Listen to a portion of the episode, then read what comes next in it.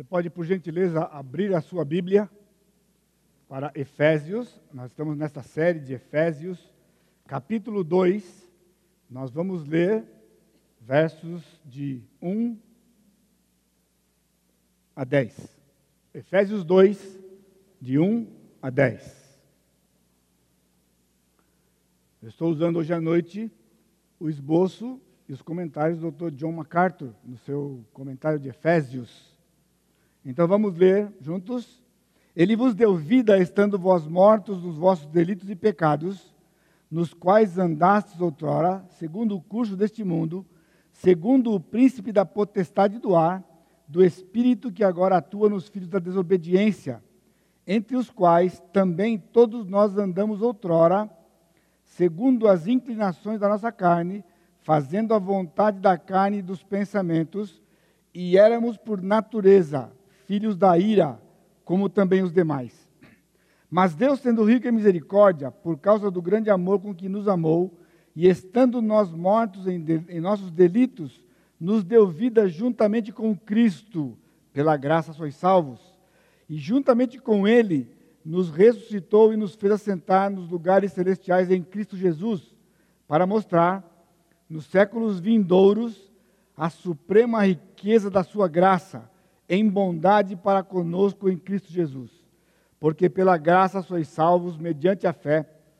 E isto não vem de vós, é dom de Deus, não de obras, para que ninguém se glorie, pois somos feituras dele, criados em Cristo Jesus, para as boas obras, as quais Deus de antemão preparou para que andássemos nelas. Vamos orar mais uma vez? Bendito Deus, nós chegamos mais uma vez na tua presença, com os nossos corações curvados diante do Senhor, para sermos ministrados pelo teu Santo Espírito. Que o Senhor nos dê entendimento da tua palavra, que possa ser aplicada a nós, que o Senhor possa falar com cada coração aquilo que o Senhor tem preparado na tua presença. É a tua palavra, Pai é a tua palavra inspirada, é o teu desejo para nós. E que o teu nome seja glorificado mais uma vez. E nós pedimos a iluminação do teu Santo Espírito para as nossas mentes e corações, no precioso e santo nome de Jesus, o meu Senhor e Salvador. Amém.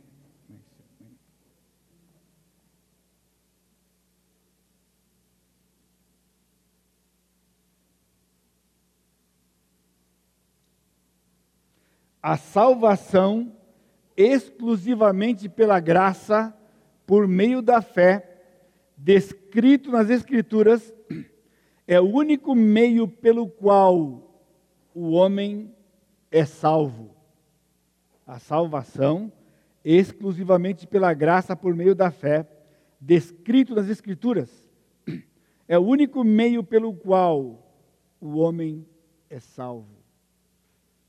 Aí então surge uma questão. Se a carta aos Efésios foi endereçada aos crentes, se você voltar comigo no capítulo 1, verso 1, Paulo diz assim: Paulo, apóstolo de Cristo Jesus, por vontade de Deus, aos santos que vivem em Éfeso e fiéis em Cristo Jesus.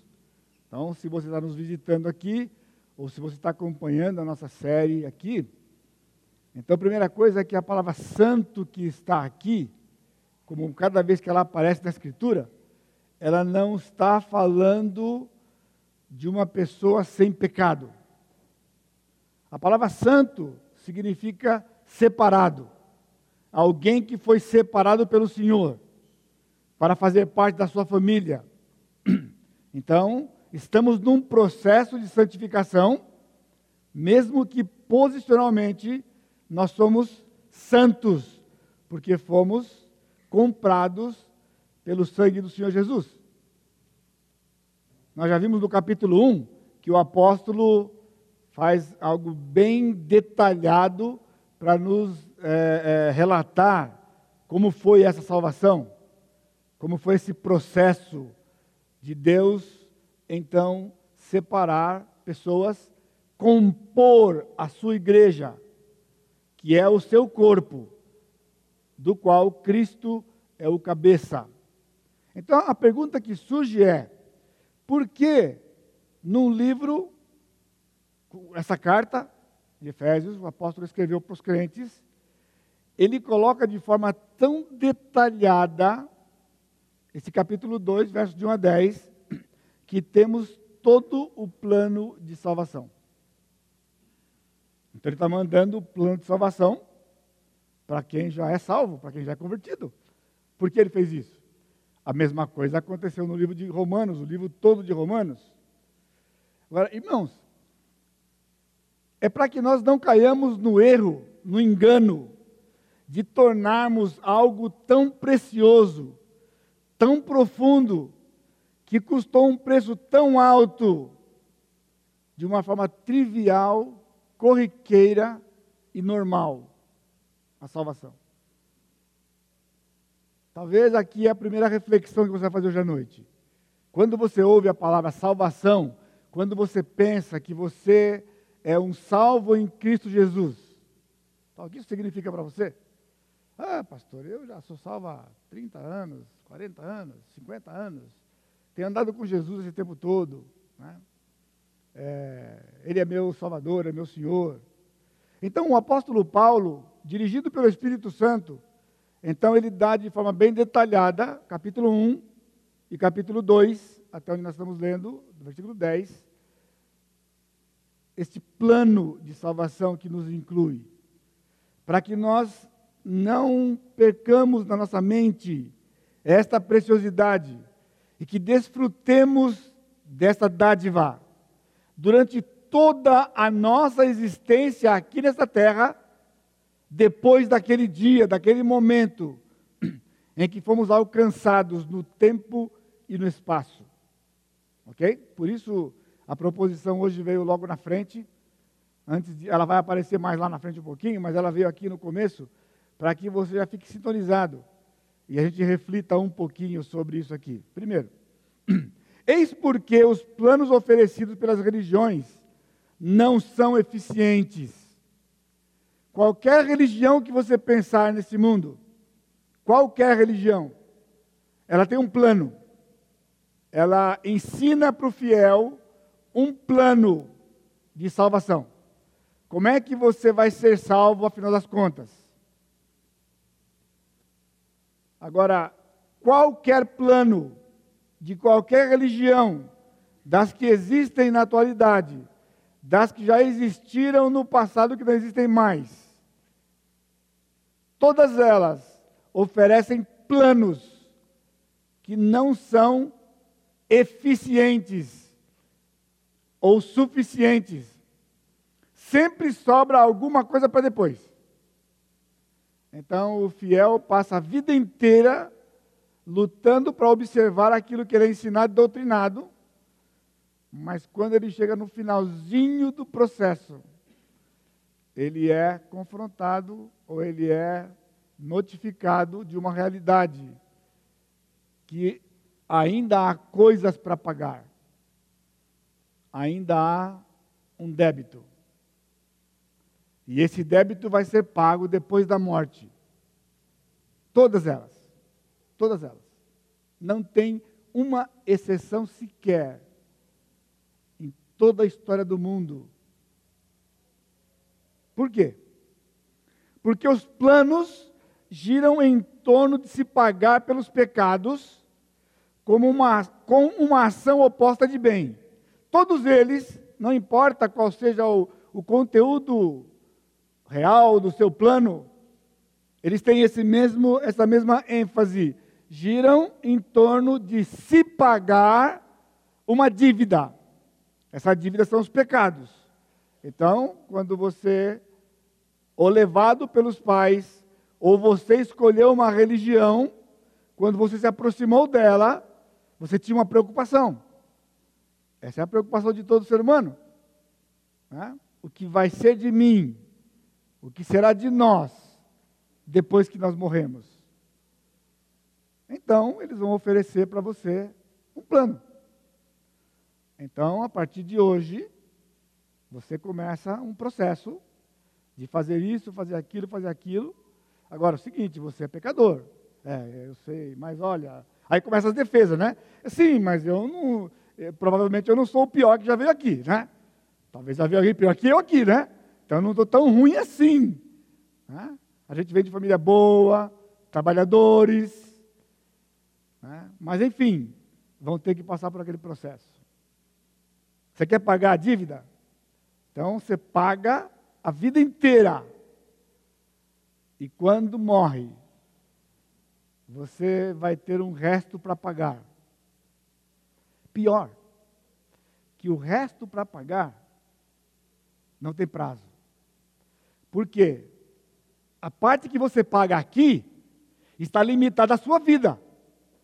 Correto? A minha vida.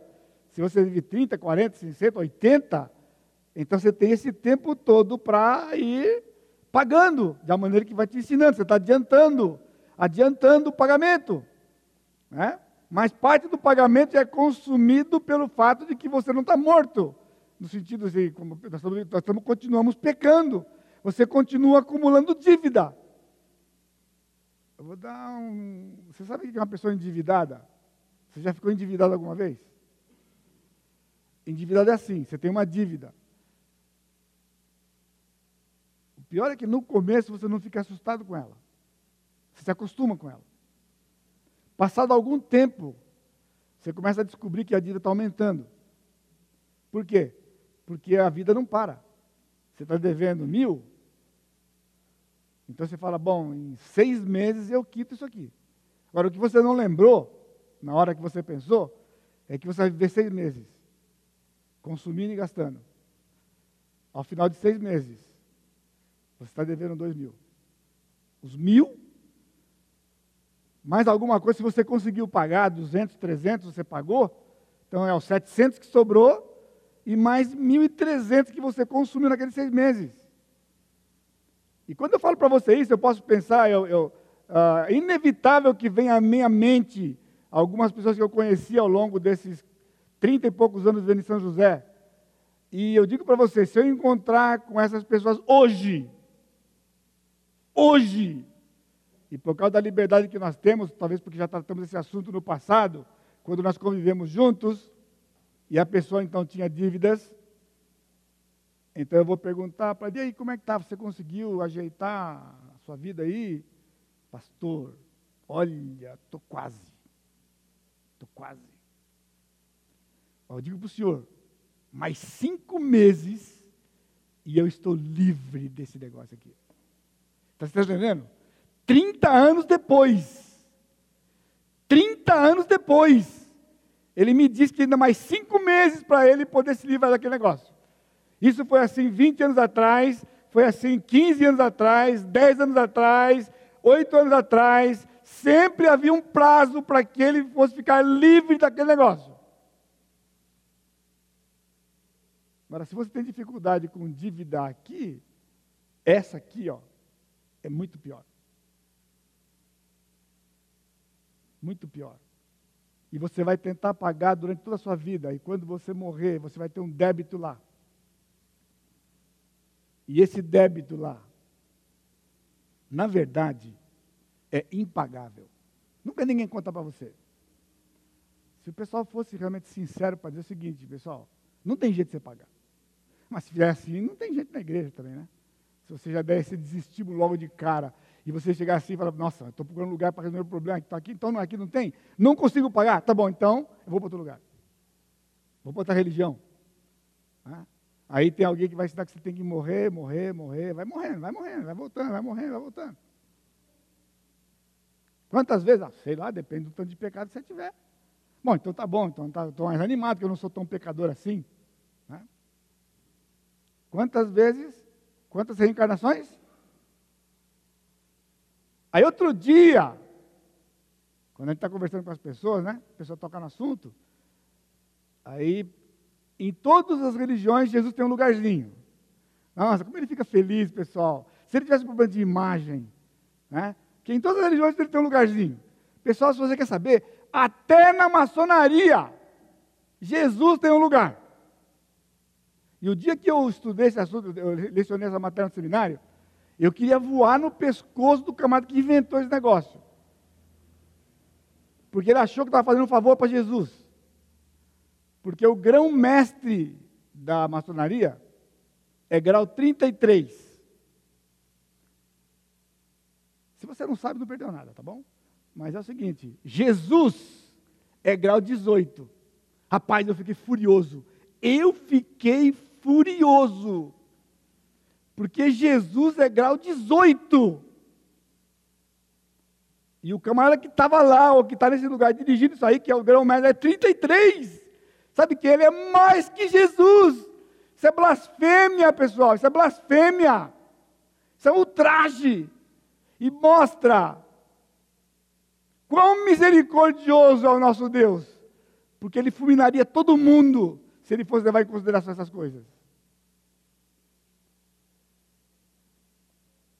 Quer pagar a dívida? Segundo, todos giram em torno de atos, quando o problema do homem é algo mais grave e mais profundo. Quando o Senhor deu a lei no Velho Testamento, o pessoal ficou todo animadinho. Ah, isso aí? Ah, isso é fácil. Isso é fácil. Quando Jesus veio aqui, alguém foi perguntar para Jesus. Aí Jesus já pegou um sermão. Lá no Velho Testamento está escrito: não adulterarás. Aí Jesus explicou, pessoal, o seguinte: está escrito lá. Se um homem pensar, tiver um pensamento impuro como uma mulher, ele adulterou com ela. Quem escapa? Então não é só, não são só atos, pensamento. Sabe o que é pior do que o pensamento? Tem pior, pastor? Tem.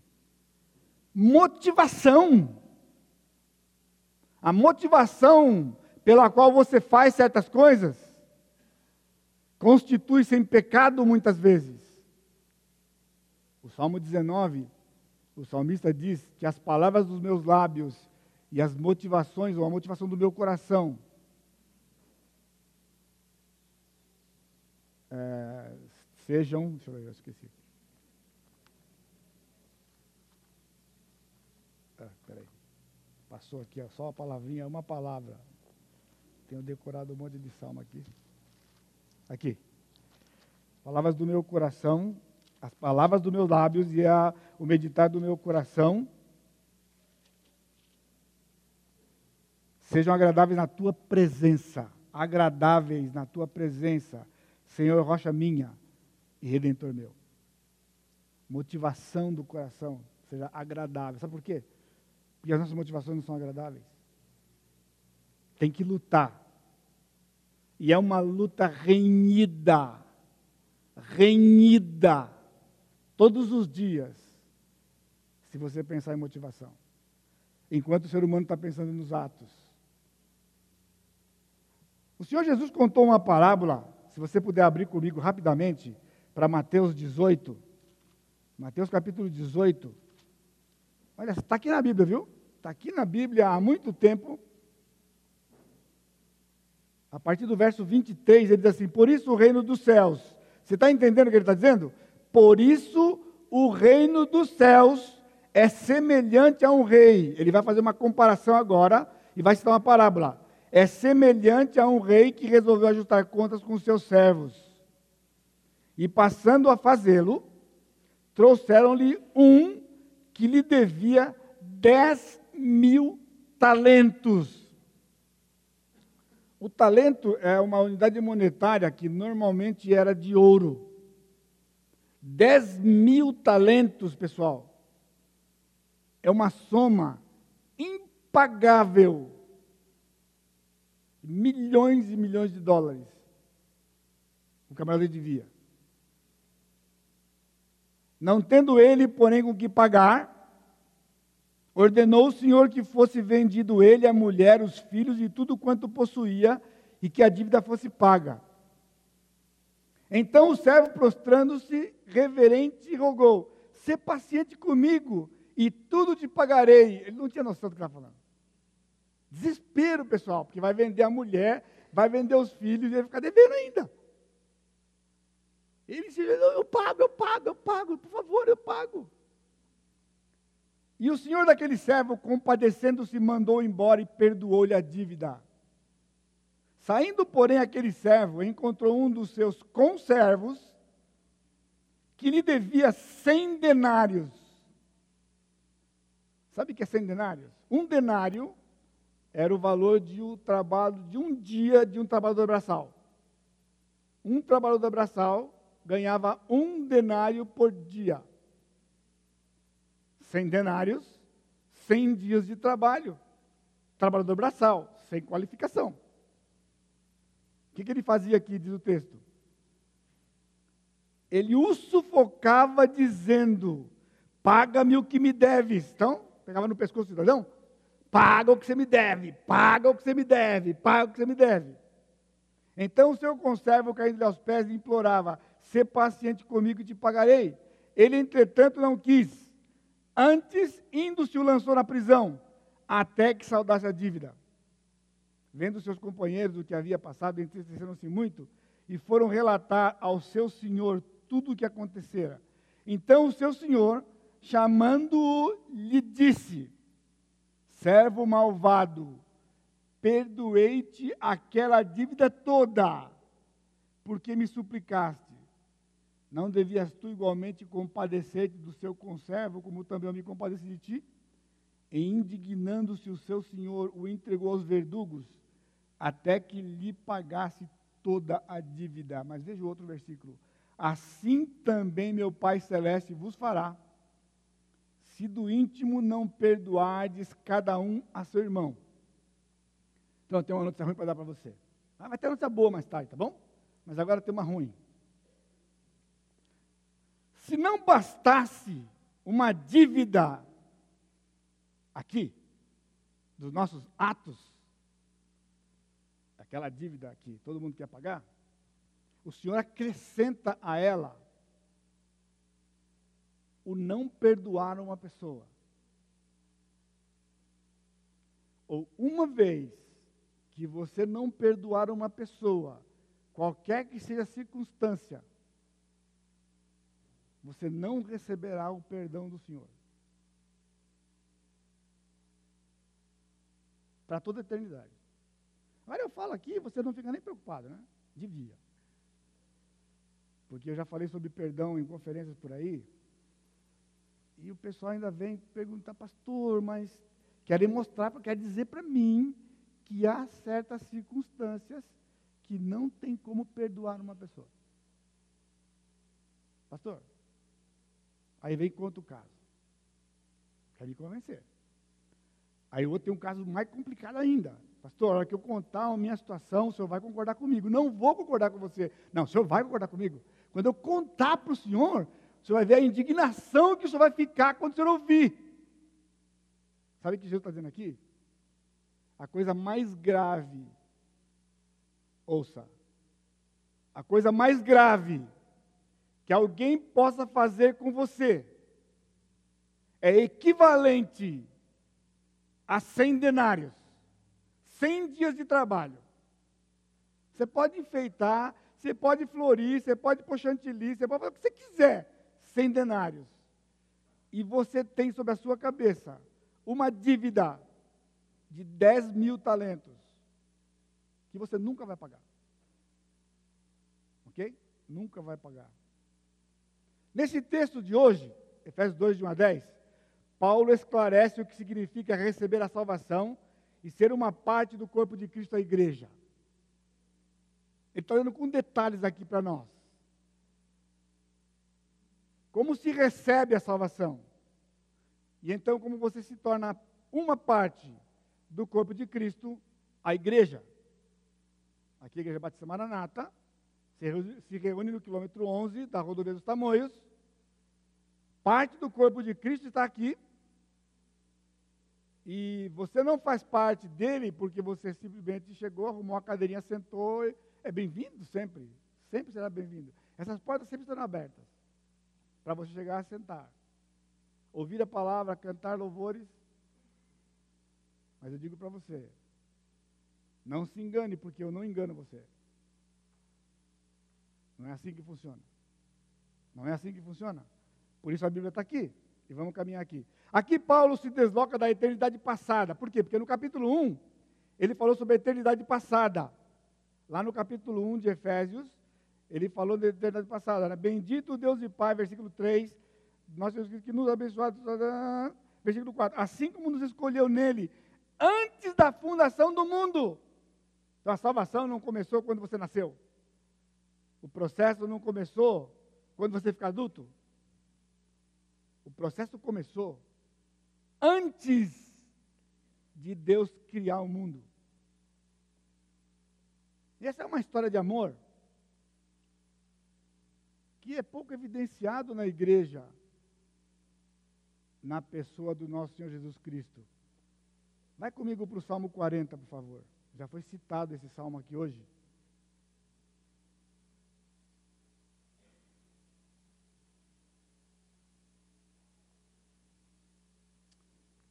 Salmo 40, versículo 6. Sacrifícios e ofertas não quiseste, abriste os meus ouvidos. Holocaustos e ofertas pelo pecado não requeres. Então eu disse: Eis aqui estou. No rolo do livro está escrito a meu respeito. Agrada-me fazer a tua vontade, ó Deus meu. Dentro do meu coração está a tua lei. Você sabia que aqui tem uma história de amor? Pastor, mas seca assim? Tem nada de. para fazer isso um pouquinho mais. Onde está aqui a parte do amor que eu não estou vendo? Porque essa narrativa do salmista, ela tem duplo cumprimento, como nós chamamos em teologia. Um cumprimento na pessoa do salmista que escreveu. E por ser ele um salmo messiânico, a segunda, a segunda, uh, segunda vez que isso aqui é cumprido, na verdade foi a primeira, é com Cristo, na eternidade passada. Quando Paulo disse que antes da fundação do mundo ele nos escolheu, não era o começo da coisa. O começo da coisa é quando a Trindade, na eternidade passada, Deus, na verdade, Trindade, vou explicar para você, para você não se confundir. Primeira pessoa, segunda pessoa e terceira pessoa. Primeira pessoa, segunda pessoa e terceira pessoa. Ok? Estão ouvindo? Deus. Uma essência, três pessoas. Isso aqui é a trindade uma pessoa, primeira pessoa, segunda pessoa, terceira pessoa. Reunidos, e eles então decidiram soberanamente: vamos criar o homem. Vamos criar o homem. Vamos fazer o homem a nossa imagem e semelhança. E então, neste processo, sendo Deus, onisciente, conhecendo todas as coisas, entre eles eles disseram: Ele vai se rebelar contra nós, e ele vai pecar, ele vai nos rejeitar. Ele vai fazer isso? Vai fazer, vai fazer. Tá, e aí? E daí? Então, a conclusão era: só vai ter um jeito de resolver isso. Um único jeito. Se um de nós se tornar como eles, sem deixar de ser como nós, e pagar o preço dele. Um de nós, primeira pessoa, segunda pessoa, terceira pessoa, um de nós se tornar como eles, sem deixar de ser como nós e pagar o seu preço, morrer no lugar dele, porque ele vai nos rejeitar e vai morrer. Sem volta. Sem volta possível. Então, a segunda pessoa da Trindade disse isso aqui: Eis-me aqui. No rolo está escrito a meu respeito. agrada-me fazer a tua vontade. Aí quando você lê, nós não vamos ler porque nós não temos tempo, mas você pode anotar aí, está gravado também se você for ouvir durante a semana. Isaías capítulo 6, quando Isaías viu o Senhor, e aí ele ouviu aquela voz: A quem enviarei? Quem há de ir por nós? Então eu disse, Isaías disse: Eis-me aqui, envia-me a mim. Essa é outra passagem que tem duplo cumprimento. Era Isaías dizendo, mas, exata, mas era exatamente aquilo que a segunda pessoa da Trindade disse na eternidade passada: Eis-me aqui, envia-me a mim. Sabe o que significa? Continua o plano. Porque se ele disse, um de nós tem que ir. Se ninguém de nós for, não tem plano. Então agora tem plano. Então, um denominou-se o pai, esse que se comprometeu de ir denominou-se o filho, e o outro é o Espírito Santo. Então, essa designação, Pai, Filho e Espírito Santo, só existe por causa do plano de salvação. Se não houvesse plano, seria simplesmente primeira, segunda e terceira pessoa. Porque são três pessoas.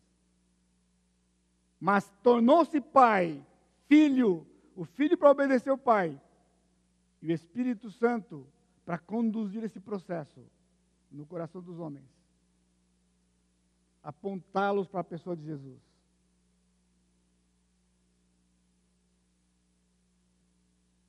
Então há plano. Esta porção de hoje, que nós estamos lendo, capítulo 2, versos de 1 a 10, está ligada ao verso 19 do capítulo 1, com a suprema grandeza do seu poder. Aqui ele fala do poder de Deus, que foi lá ilustrado pela ressurreição de Cristo. Agora aqui, então o apóstolo volta para mostrar o mesmo poder de Deus na salvação. Agora, preste atenção, por favor. Esteja sintonizado comigo. Não desligue ainda. Esse grande poder de Deus, que foi usado na ressurreição do Senhor Jesus Cristo. O mesmo poder, está ouvindo? O mesmo poder para salvar uma pessoa. Uma pessoa. Você lembra da frase lá? Vou fazer uma prova aqui. O plano de salvação descrito nas Escrituras, pela fé, o plano de salvação pela fé, exclusivamente pela fé, é a única possibilidade. Porque não existe religião no mundo ou um homem que possa ter uma ideia brilhante de prover um plano que contenha neste plano poder, poder tal que é capaz de ressuscitar o próprio Deus que morreu. Aí nós vamos nem entrar aqui, você está aqui a noite toda. Não vamos nem entrar aqui, tá bom? Mas você sabe que Cristo morreu, né? Ele é Deus. Agora, eu estou lendo uns devocionais lá, e talvez o devocional mais impactante daquele do John Piper, que é Uma Vida Voltada para Deus. Está esgotado, infelizmente. Quando ele fala em Hebreus que Cristo tornou-se homem. Sabe por que Cristo tornou-se homem? Para morrer. Para morrer. Porque Deus não morre. Então, como primeira, segunda, terceira pessoa da Trindade, eles não poderiam morrer. Então, quando ele diz: Eis-me aqui, envia-me a mim, significava que ele ia tornar-se homem exclusivamente para morrer. E morrer em lugar de alguém, porque ele era alguém inocente que não tinha pecado nenhum. Você entendeu? Que ele, que a, a, a Páscoa, a sexta-feira da paixão, existe por causa do Natal.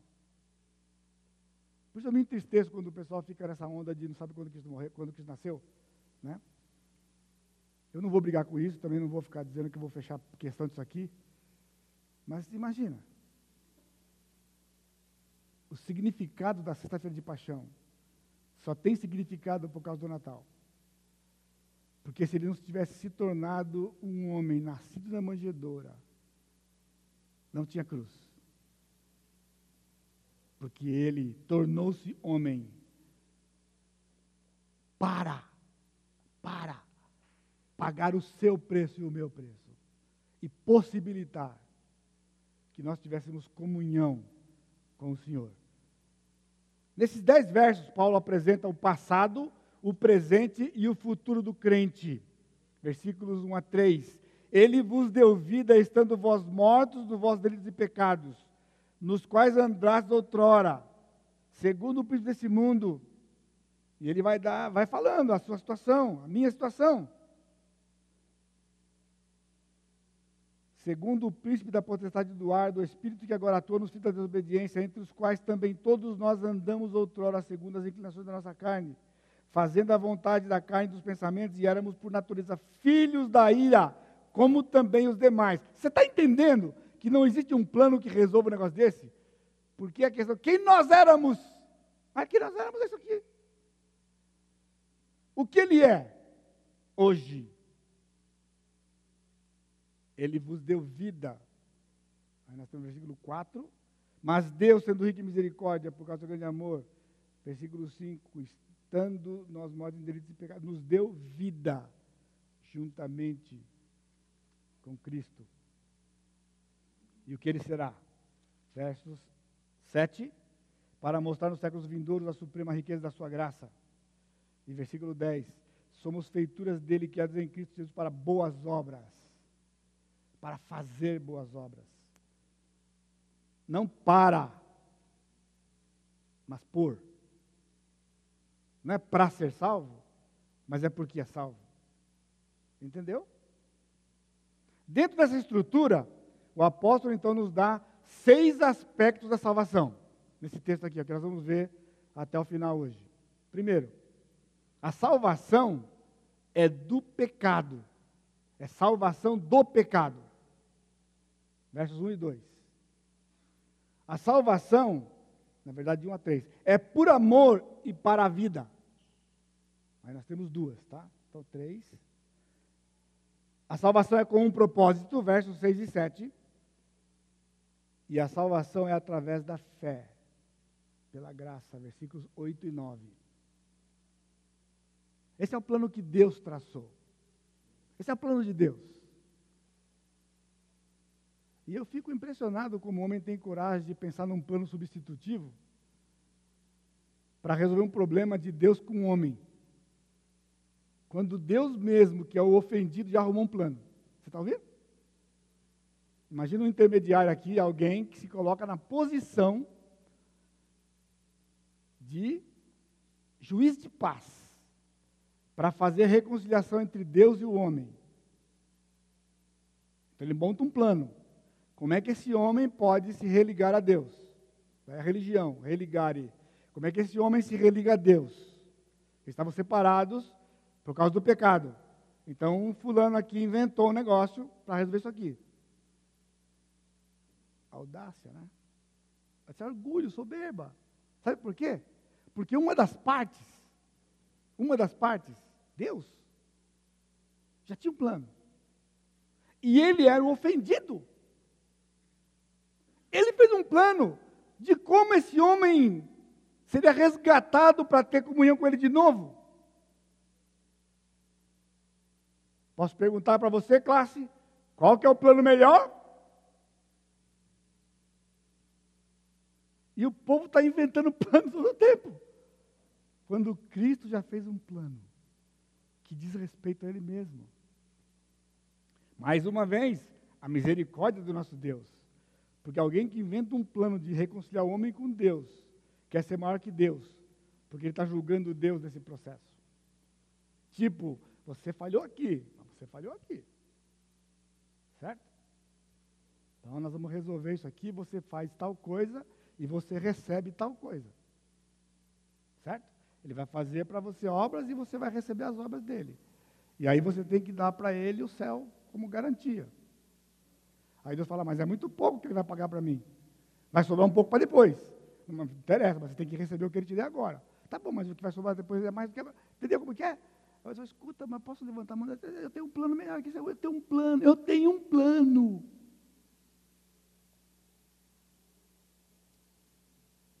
O primeiro aspecto está no passado, que é do pecado. Os quatro próximos aspectos, por amor e para a vida, com um propósito através da fé, está no presente. E o último aspecto, que é as boas obras, é do futuro. A salvação exclusivamente pela graça por meio da fé, descrita nas Escrituras, é o único meio pelo qual o homem é salvo. Ah, se eu conseguisse, pela graça de Deus, hoje à noite, ser instrumento para que ele pudesse abrir seu entendimento, você entender isso aqui. Vai te poupar muitas coisas. É o único meio. Seis aspectos. Vamos lá. Primeiro, a salvação é do pecado. O pecado caracteriza a vida do ser humano antes de Cristo entrar. Antes de Cristo entrar numa pessoa, o que caracteriza essa pessoa? Pecado. Assim, pastor? Na seca, assim? Assim, assim, assim, assim. Paulo, aqui, nesses três versículos, provavelmente é a declaração mais clara nas Escrituras da pecaminosidade do homem à parte de Cristo. Afeta, a defesa do ser humano é: eu não sou tão mal assim. Eu já ouvi centenas de vezes, pastor, eu nunca matei, eu nunca roubei. Eu nunca fiz isso, eu nunca fiz aquilo. Então, na verdade, eu não preciso de tudo isso aí. Agora, eu não posso ouvir uma coisa dessa passivamente, né? Simplesmente, eu tenho que abrir a escritura. Uma moça veio uma vez, anos atrás. E ela veio conversar comigo, eu abri a escritura e mostrei para ela o plano de salvação exclusivo de Deus. Único, único, único. E ela falou, pastor, Calma lá. O senhor está colocando uma coisa para gente muito ruim. Não é meu caso. Eu nunca matei, nunca roubei. Aí eu perguntei para ela, você nunca roubou? Não, pastor, nunca roubei. Minha ficha é limpa. Se eu pegar, puxar meu, minha capivara lá, dá zero. Aí eu fiz uma pergunta para ela. Falei, você trabalha? Ela disse, trabalho. Aonde você trabalha? Ela falou na empresa X, aqui na cidade. E que horas que você entra? Eu trabalho de primeiro turno, então seis às duas. Falei, então eu estou entendendo que você chega lá mais ou menos às 15 para seis. Aí você chega, passa lá pela catraca, marca o seu ponto, né, já vai direto para a sua sessão, já pega o seu armário, a roupa, coloca a roupa. Seis horas você está na bancada trabalhando. Pastor, calma lá, pastor. Não é assim não, pastor. Calma, não é assim que funciona. Falei, como não é assim que funciona? Não é assim que funciona. Eu chego lá, eu passo o meu cartão na catraca seis horas. Aí eu vou para o vestiário, ponho a roupa, aí eu vou para a bancada, aí encontro com as outras meninas lá, a gente troca uma ideia, né, um batonzinho para retocar e tal, né, como que é? Fala no fim de semana como é que ele foi, aquela coisa toda. Às seis e quinze, seis e dezessete, a gente começa a trabalhar. Todo mundo faz na fábrica. Argumento, hein? Todo mundo faz na fábrica o mesmo argumento que, que meus filhos usavam quando queriam aquela sandalinha da Angélica. Chegava em casa, mãe, eu quero essa da Angélica. Mas por quê? Porque todo mundo na escola cristã tem. Mentira. Uma, duas tinha. Lógico, a biguinha delas, né? Mas havia assim, todo mundo tem. Estava todo mundo assim lá. Aí eu perguntei para ela, quanto tempo você trabalha lá na empresa? Seis anos. Então eu falei para ela, vou pegar minha calculadora aqui, vou te ajudar. Seis anos, vezes trezentos e poucos dias, vezes 15 minutos, quanto você ganha por hora? Ah, eu ganho, então, até te aumentei outro dia aí, só pior para você. Pior para você. Você teve aumento aqui, aqui você não ia querer aumento, não. Quando multipliquei a hora dela, pessoal, já dava lá mais ou menos uns 30, 40 mil. Falei, ó, a sua empresa foi lesada, foi roubada por você, esse valor aqui. Perante Deus é assim que funciona. Você quer passar para a morte? Você quer passar para nunca matei? Você está afim? Não, não, não, pastor, não, não preciso, deu minha hora aqui, eu preciso ir embora. Rapidinho deu a hora, eu vou embora, porque se eu fosse falar para ela rapidinho, eu só ia fazer uma perguntinha. Talvez você está aqui e fale assim, pastor, eu nunca matei ninguém. Eu não vou nem perguntar, porque é uma pegadinha para você. Aquela que eu perguntei, né, que, que sabia o que, que era o recíproco. Né? Eu quem aqui nunca matou ninguém? Eu, eu ia, ia, fazer uma pegadinha, então não vou nem fazer essa perguntinha para você. Porque Jesus disse que você, se você ficar irado contra uma pessoa, perante Deus é a mesma coisa que matar. Então a pergunta é aqui: quem já matou alguém? Não é quem nunca matou, é quem já matou. Todo mundo já levanta a mão em coro, te levanta a mão, né? Já dá uma salva de vaia para nós mesmos, né?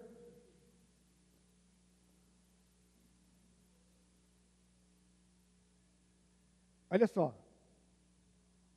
Mortos espiritualmente, ele vos deu vida estando vós mortos. Sabe o que é morto? Morto é morto. Morto. Mortos nos vossos delitos e pecados. Nenhuma vida, nenhuma reação para as coisas espirituais. Nenhuma reação. Pode bater palma quando escuta, pode fazer o que for, morto, morto, morto. Putrefado. mortos em delitos e pecados. A palavra delitos aí é paraptoma. Paraptoma é a palavra na língua do Novo Testamento para deslizar, escorregar. Mas ela tem um sentido mais forte que é estar deitado quando devia estar em pé. Complica, pessoal. Delito, ilustrado na língua do Novo Testamento, é estar deitado quando tinha que estar em pé. Um vaso tinha que estar pé, aí está deitado, está caído. Isso é delito. É a ilustração do delito. Pecado é hamartia. E hamartia é a palavra genérica para pecado. Palavra mais comum na Bíblia para pecado. Nós não éramos mortos porque cometemos algum pecado. Entendeu aqui? Nós não éramos mortos porque cometemos pecado. O caso aqui na língua do Novo Testamento é locativo. O que significa na língua do Novo Testamento a esfera do pecado. Não se refere simplesmente a atos, e sim a toda uma esfera de existência, caracterizada por andaram segundo o curso deste mundo, segundo o príncipe das potestades do ar, que é o diabo, do espírito que agora atua nos filhos da desobediência ao diabo, entre os quais também todos nós andamos outrora. Todos nós, agora Paulo se inclui, porque ele também, antes de ser convertido, ele era lá. Ou seja, ninguém nasce na família de Deus. Essa é uma notícia ruim para você. Pastor já falou que a notícia boa, até agora só ruim. Todos nascem na família do inimigo. Nasce morto nasce morto, mas pode se tornar vivo. Então Paulo diz: Eu também era, assim eu também era. E eu digo para você: assim eu também era. Agora minha questão é: você era ou você é? Porque eu era. Eu era. Pela graça do Senhor não sou mais entre os quais também todos nós andamos outrora segundo as inclinações da nossa carne, fazendo a vontade da carne e dos pensamentos. Éramos, por natureza, filhos da ira. Então, aquela conversinha que você ouviu que todo mundo é filho de Deus é mentira. A Bíblia diz que todo mundo é filho da ira quando nasce, porque nasce morto espiritualmente e não tem parte com Deus. É uma esfera de existência é todo um ambiente que tem governo, tem características. A profundidade dessa esfera curso desse mundo, o príncipe da do ar, o espírito que agora trabalha no espírito da desobediência. Cosmos é mundo, sistema governado por Satanás. Cosmos é uma palavra ética do mundo. Então, ele não está falando de mundo, globo, mas sim um sistema, um sistema que é governado por Satanás, que ele conquistou lá no jardim, quando Adão obedeceu, quando Adão decidiu escolher o que o diabo disse. Deus disse: você morre. O diabo disse: você não morre. Se você comer, você morre. O diabo disse: você não morre. Então o Adão olhou, olhou, é, a proposta do diabo é melhor. E tornou-se servo do diabo, filho do diabo. E assim Adão gerou um filho à sua imagem e semelhança. Agora você entende? Adão foi criado à imagem e semelhança de Deus. Mas quando ele gerou seu filho, ele tinha caído já. Então ele gerou um filho à imagem e semelhança dele. Caído. Caído. Três elementos que caracterizam o mundo sistema: humanismo, materialismo e sexo ilícito. Isso aqui é a característica básica do sistema do mundo. Que toda pessoa, quando nasce, nasce nesse sistema. Humanismo, o homem é o centro. Ele é o centro. Ele que dá as cartas. Ele que decide. Ele que escolhe. Por isso que Paulo falou: vivíamos pelos nossos próprios pensamentos e vontades. Era assim. Materialismo. Ele faz o alvo da sua existência ter coisas. Ter coisas. Aí entra a base do pecado: inveja, ciúme, cobiça e ganância. Inveja, ciúme, cobiça e ganância são as características do materialismo. E o sexo ilícito. Porque o ilícito é o que Deus criou. Mas está fora de moda. Se você vai ter sexo só depois de casar, mas você é muito careta. Mas você é muito retrógrada, você é muito para trás. Isso aí já era. Tem que testar o produto antes, pastor. O senhor sabe como que é? Eu falei, não, não, não, não é assim que funciona. Sem ser irreverente, para você poder ajudar alguém que vier com essa asneira para você. Qualquer órgão do corpo atrofia por falta de uso, menos os órgãos genitais. Você sabia? Então, essa é uma conversa do diabo. Porque Deus já fez assim. Nunca atrofia. Aí você decide quem que você vai obedecer. Filhos da ira, inclinações da concupiscência. Concupiscência é a palavra desejo forte, desejo desenfreado para fazer o que é ruim, que é mal. Portanto, o homem não é pecador porque ele peca ele peca porque nasceu com a natureza pecaminosa. Então você não tornou-se pecador depois que você nasceu e cometeu o primeiro pecado. Entendeu? Não é assim que funciona. Para Deus não é assim. O homem nasceu com uma natureza pecaminosa. Ele vai cometer o primeiro pecado, porque ele nasceu com uma natureza pecaminosa, rebelde, rebeldia total contra Deus. Segundo, Salvação é por amor e para a vida. O verso 4 começa como mas Deus. Será que tem alguma coisa aqui? Mas Deus. Sabe o que implica em mas Deus? Que o problema da reconciliação não está no lado de Deus, e sim no lado do homem. Porque, mas Deus, sendo rico em misericórdia, por causa do grande amor com que nos amou, nos deu vida juntamente com Cristo, nos deu vida. Deus foi ofendido pelo pecado, mas Deus, olha que profundo, e a gente não dá o mínimo valor para esse tipo de coisa. Toda aquela descrição do homem, e o homem ainda acha que ele é alguma coisa, ele é o centro de tudo. Para fazer parte desse plano único do Senhor tem que entender que aquilo que o homem era, ou que ele nasce assim, é sério. Só tem um jeito de resolver isto, mas Deus. porque a sua riqueza em misericórdia, por causa do grande amor que nos amou. Então é por amor. A salvação é por amor. Os homens estão limitados no pecado, preocupados com o pecado, que quanto mais eles se preocupam, mais afunda. Afunda. Deus está em outra esfera. Deus está num outro nível. Sabe qual é o outro nível? O grande amor. Qual é um homem que pode inventar uma coisa dessa? Por qualquer coisinha assim, o homem se melindra. Por qualquer coisinha assim, o homem se fecha.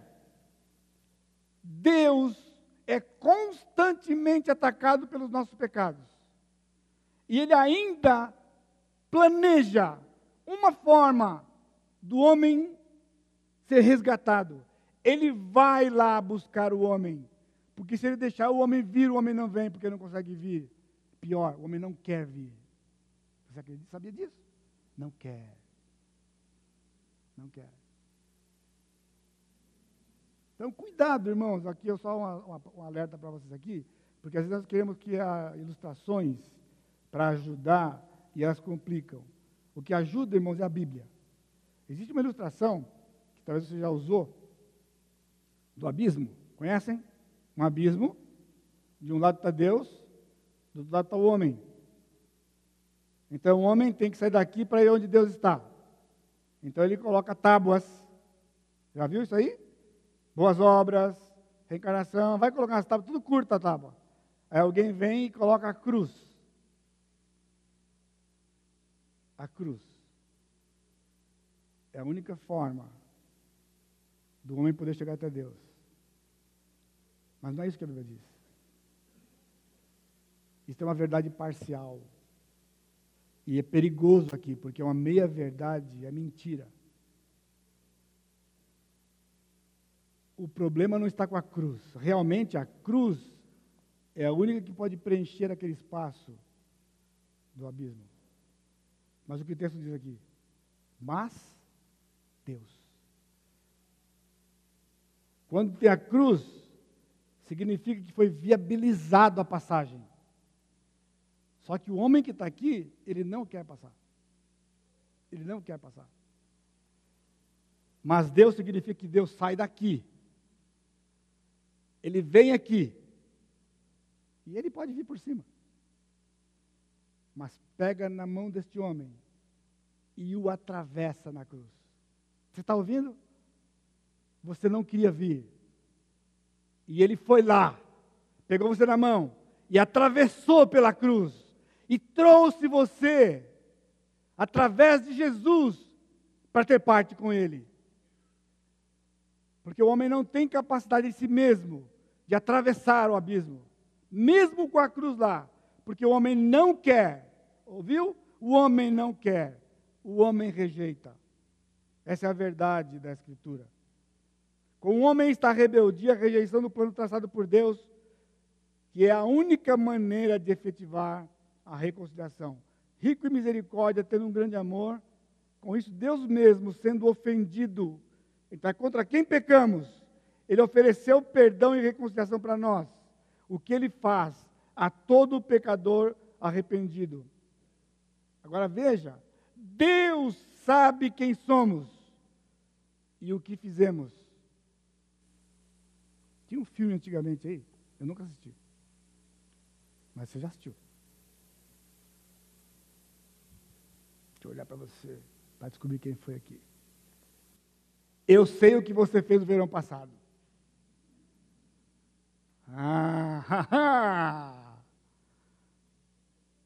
Qual era o dois? No retrasado? Ou no inverno? Eu ainda sei, olha só, a galera que assistiu aqui, ó. Eu ainda sei o que você fez no verão passado. Mas nós temos um Deus que sabe, pessoal, não é só o verão, não. Ele sabe cada segundo da sua vida o que você fez, cada segundo o que eu fiz. Ele sabia o que nós fizemos. Mas por causa do seu amor, a penalidade foi paga. Cristo veio e pagou a dívida inteira. Não ficou para nada para depois, não tem nada para depois, não tem nada para depois da morte. Ele pagou tudo. Ele satisfez o Pai. Acima de tudo, um morto precisa se tornar vivo. Isto é o que a salvação dá: vida em Cristo. Quando nós nos tornamos cristãos, a vida de Cristo foi unida a nós. E fomos tornados vivos espiritualmente. Agora podemos entender pela primeira vez as coisas espirituais. O morto não entende nada. Agora estamos vivos, nós podemos entender. Não é maravilhoso? O mesmo poder que nos tornou vivos é o que nos energiza como parte do corpo de Cristo. Qualquer coisa que você fizer para Deus de bom, foi energizado pelo próprio Deus. Porque nós não temos capacidade de fazer coisas para Ele, só a graça dele. Três, tem um propósito. Versículo 6. E juntamente com Ele nos ressuscitou e nos fez assentar nos lugares celestiais, em Cristo Jesus, para mostrar nos séculos vindouros a suprema riqueza da Sua graça em bondade para conosco em Cristo Jesus. Aqui você precisa prestar atenção, porque senão você vai se perder aqui e vai perder tudo. Perder tudo. Aqui tem um aspecto preciosíssimo desse plano. Olha só. Nos ressuscitar com Cristo. Aí temos um problema. Porque com Cristo é fácil você entender. Porque ele foi morto na cruz. Ele foi morto o quê? Fisicamente. E quando ele estava na cruz, ele foi pregado na cruz. Eu não sei se você sabia, aquilo não era suficiente para matar Jesus. Ele ficaria pregado naquela cruz até hoje, sem morrer. Sabia? Pastor, você está com piada. Então, você não sabe que é Deus, pessoal. Deus não morre. Deus não morre. Então, ele recebeu sobre si, Isaías 53, o que, que Cristo recebeu sobre si? Os nossos pecados. E então, à medida que os nossos pecados foram imputados a Ele, Ele envelheceu em algumas poucas horas, o seu semblante ficou desfigurado, ele nem parecia gente. Nem parecia gente. E então aconteceu uma coisa única, inexplicável para a mente humana. O pai abandonou o filho, eles se separaram. Quanto tempo ninguém sabe, mas eles se separaram. Sabe o que é isso? Morte espiritual, separação de Deus. Ele disse, ele bradou: Deus meu, Deus meu, por que me desamparaste? Cristo foi desamparado para que eu e você nunca fôssemos desamparados por Ele. E Ele imputou a justiça de Cristo em nós. Então, Cristo foi colocado no túmulo e Ele ressuscitou. Agora presta atenção aqui. Ressurreição é do corpo. Mas nós não ressuscitamos ainda. O nosso corpo vai ressuscitar depois que nós morremos. Nós temos que morrer primeiro fisicamente, para depois ressuscitarmos, que está prometido lá na frente. Então, o que significa aqui? Que ele nos ressuscitou juntamente com Cristo. Nós estávamos mortos espiritualmente. Versículos 1 a 3. Então, quando fomos unidos a Cristo, quando Cristo foi abandonado, nós fomos abandonados também nele, para não sermos abandonados porque já fomos abandonados. O preço do pecado foi pago. Então a ressurreição de Cristo fez a nossa ressurreição espiritual. Nós nunca seremos separados de Deus. Nós nunca morreremos espiritualmente, porque estamos unidos a Cristo. E essa é a garantia que vamos ressuscitar fisicamente um dia. Entendeu? Aqui, irmãos, isso aqui é profundo. Você acha que o plano é um planinho? Como é que você tem cara da salvação que você recebeu e que você vive? Quando Cristo está sentado à direita do Pai, espiritualmente nós estamos posicionalmente lá com Ele. Lá com Ele. E é ali que Ele nos defende. É ali que Ele nos defende. É ali que Ele é nosso advogado. 1 João 2,2. Se pecarmos, temos um advogado diante do Pai. Jesus Cristo justo. Por isso, Paulo, no capítulo 8 de Romanos, diz: Quem intentará acusação contra os eleitos de Deus? Se é Deus quem o justifica. Se Deus disse, justo. Não inocente, justo. A dívida foi paga. A salvação através da fé. Dois versos que todo crente sabe de cor, desde quando se converteu. A base de salvação. Pela graça mediante a fé, dom de Deus Definição de graça, você lembra? Poder dinâmico de Deus dado a nós imerecidamente que nos capacita a desejar e fazer o que devemos. Definição da fé, Hebreus 11:1 diz que fé é a certeza das coisas que se esperam e a convicção de fatos que se não veem. É pela fé. A gente não vê. A gente acredita. Recebe o presente. O presente não se paga se paga é trabalho. Trabalho tem salário. Pecado em Cristo é um presente. Recebemos um presente que anula o nosso pecado. Essa é a diferença dos planos. Fé que é dada por Deus não está no homem. O homem, ele é apenas o recipiente nós recebemos fé. Cremos no Senhor. Cremos no plano que Ele fez. E nos submetemos a este plano. E acreditamos que passamos a pertencer a Ele. A salvação não é resultado de obras, de boas obras, a salvação é, é podemos ter condições de fazer boas obras. É a única forma de boas ser sem nenhum tipo de corrupção. A corrupção do ser humano é tão grande que quando ele faz boas obras, ele não sabe que são más obras, porque o boas está corrompido. Pela motivação errada. Se você fizer uma boa obra pensando que você está ganhando um pedacinho do céu, já era. Já era. Anos atrás, um amigo, eu falava de Jesus para ele, e um dia ele disse para mim que ele queria me dar uma coisa. Estávamos num lugar, paramos, e aí ele veio e falou para mim que ia me dar uma coisa. Aí eu falei para ele assim, posso fazer uma pergunta para você? Você é consciente, desde que você me conheceu, eu tenho dito para você que você está caminhando para o inferno. Você é consciente disso? E que isso que você vai me dar não vai diminuir um milímetro desse seu percurso. Porque se você achar que vai ter uma compensação, eu não quero, que eu estaria enganando você. Agora, se você souber, se você disser para mim que você sabe que não te dá vantagem nenhuma diante de Deus, eu aceito. Vai ser bom para mim.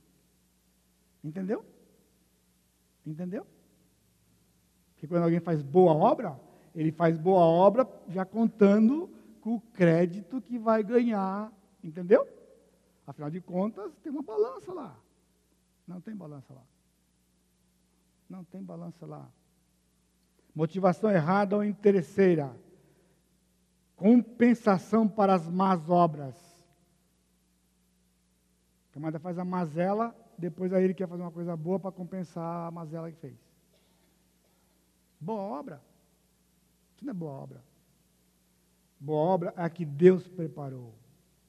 Ele preparou para que andássemos nelas.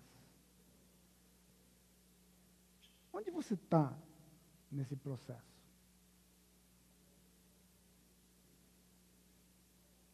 Esse texto diz como você era.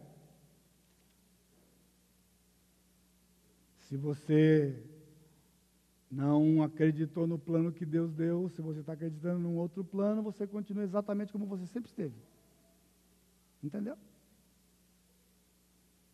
Deus preparou um plano que o satisfazia.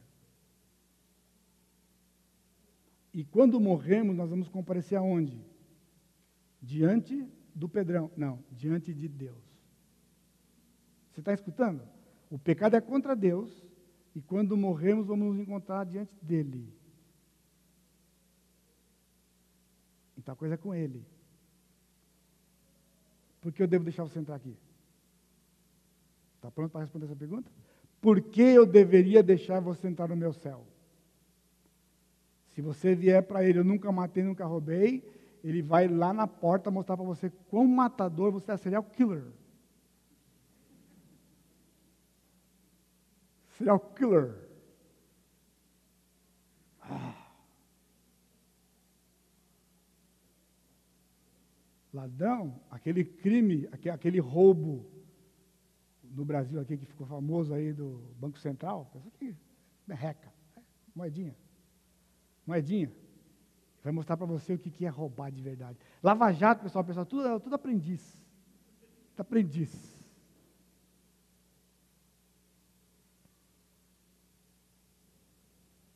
Eu reconheci o meu estado de pecador, filho do diabo, sem parte com o Senhor. Mas eu acreditei que Cristo trocou a vida dele pela minha lá na cruz. Eu morri com ele, eu vivi com ele, eu ressuscitei com ele. Por isso, o Senhor vai me deixar entrar aqui. E eu, você vai ver, isso aqui é, isso aqui é uma coisa, o portal automático aqui fica, ó, o portão começa. Lá no céu não tem ferrugem, então ele vai abrir. Sabe o que você vai ouvir? Vinde benditos do meu Pai. Entra no gozo do teu Senhor. Você quer a palavra mais doce do que isso? Vinde benditos do meu Pai. Porque Cristo está ali, no portão. E quando você apresentar o sangue de Cristo, Ele vai dizer: Vinde benditos do meu Pai. Outras pessoas que não, não reconheceram isto vão chegar diante do Senhor como juiz. Ele vai pronunciar a pena eterna no inferno. E as pessoas dizer, ah, pastor, mas eu, em teu nome, eu, eu não fiz isso, fiz aquilo. Você sabe o que é a palavra doce? Agora eu vou dizer para você o que é a palavra amarga. Sabe o que é a palavra amarga? Apartai-vos de mim, porque nunca vos conheci. Ide para o fogo eterno. O mesmo Senhor. Então eu quero dizer para você que você poderá ouvir uma das duas frases. E a sua decisão é hoje à noite. Uma, você já é candidato para receber, para ouvir desde que você nasceu. Essa você não precisa nem escolher. Agora, você pode confiar em Jesus, para que você ouça o Senhor dizer: Vinde benditos do meu Pai. Porque Ele vai dizer para você hoje, se você se entregar para Ele, você vai ser bem-vindo por Ele. Porque você é um presente que o Pai deu para Ele. Amém? Curva sua cabeça. Todos de cabeça curvada, por favor. Deus bendito, solenemente nós estamos diante da tua palavra, com verdades profundas, terríveis, mas ao mesmo tempo boas novas de grande alegria está aqui, Pai, os destinos eternos de todos nós que estamos aqui nesse recinto. Ou pertencemos a Jesus, ao Senhor, ou continuamos na família do inimigo.